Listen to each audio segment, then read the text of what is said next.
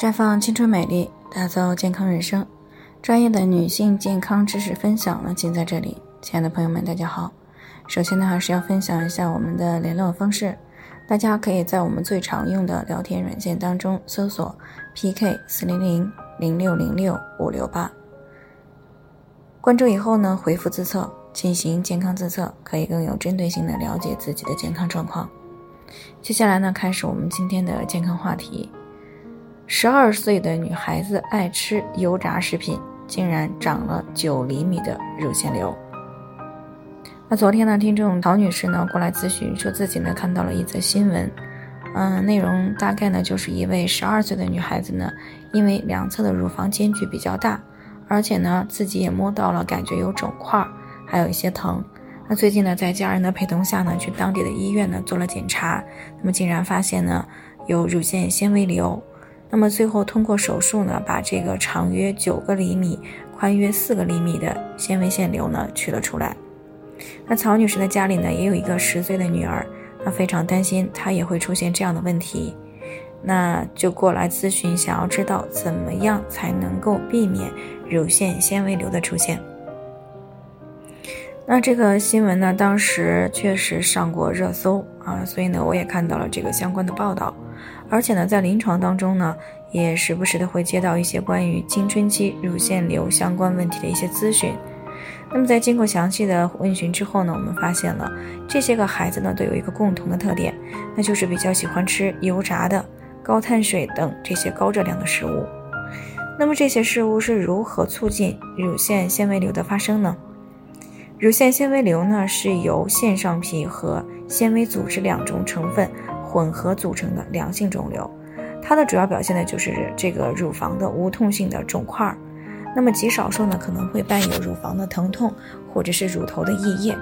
而肿块呢往往是无意当中啊或者洗澡的时候或者是体检当中被发现的。那单发的肿块呢比较多见啊，那么也可以多发，也可以两侧的乳房。同时，或者是先后触及到肿块，那大多呢是圆形或者是椭圆形的，直径呢常常是一到三个厘米，那么也有更小或者是更大的。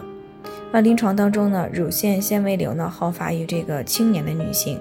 和患者体内的性激素的水平失衡呢有关系。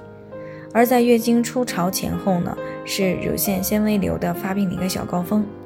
因为这个年龄段呢，刚好也是患者体内雌激素水平波动比较大的时候。那除此以外呢，还有一些其他原因也可能会引起来激素的变化，从而呢诱发乳腺纤维瘤。首先呢就是饮食习惯不好啊，比如说经常摄入高脂肪、高碳水等这些高热量的食物，或者呢服用雌激素过高的食品。那再其次呢就是精神压力比较大啊，比如说生活。或者是工作当中的焦虑、紧张等这些不良的情绪呢，都可能会影响到激素的分泌水平。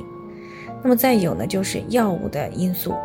如果患者呢，他因为身体的原因啊，需要长期的服用某种激素，那么在长时间的服药过程当中呢，也可能会引起来体内各种激素指标出现紊乱，从而呢引起乳腺纤维瘤的出现。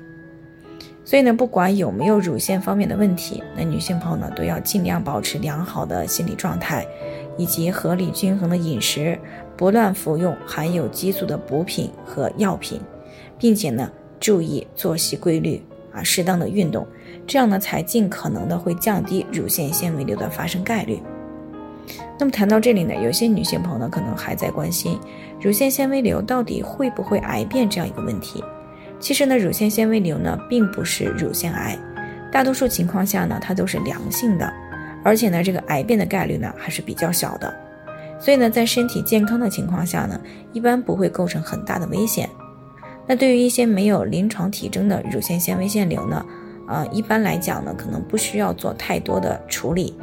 但是对于一些肿块生长比较快啊或者体积过大的情况呢，就要及时的进行干预了。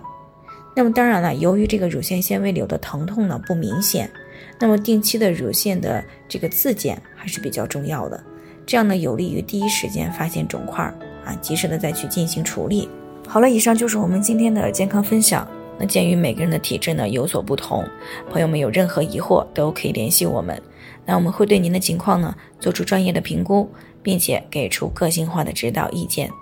最后，愿大家都能够健康美丽常相伴。我们明天再见。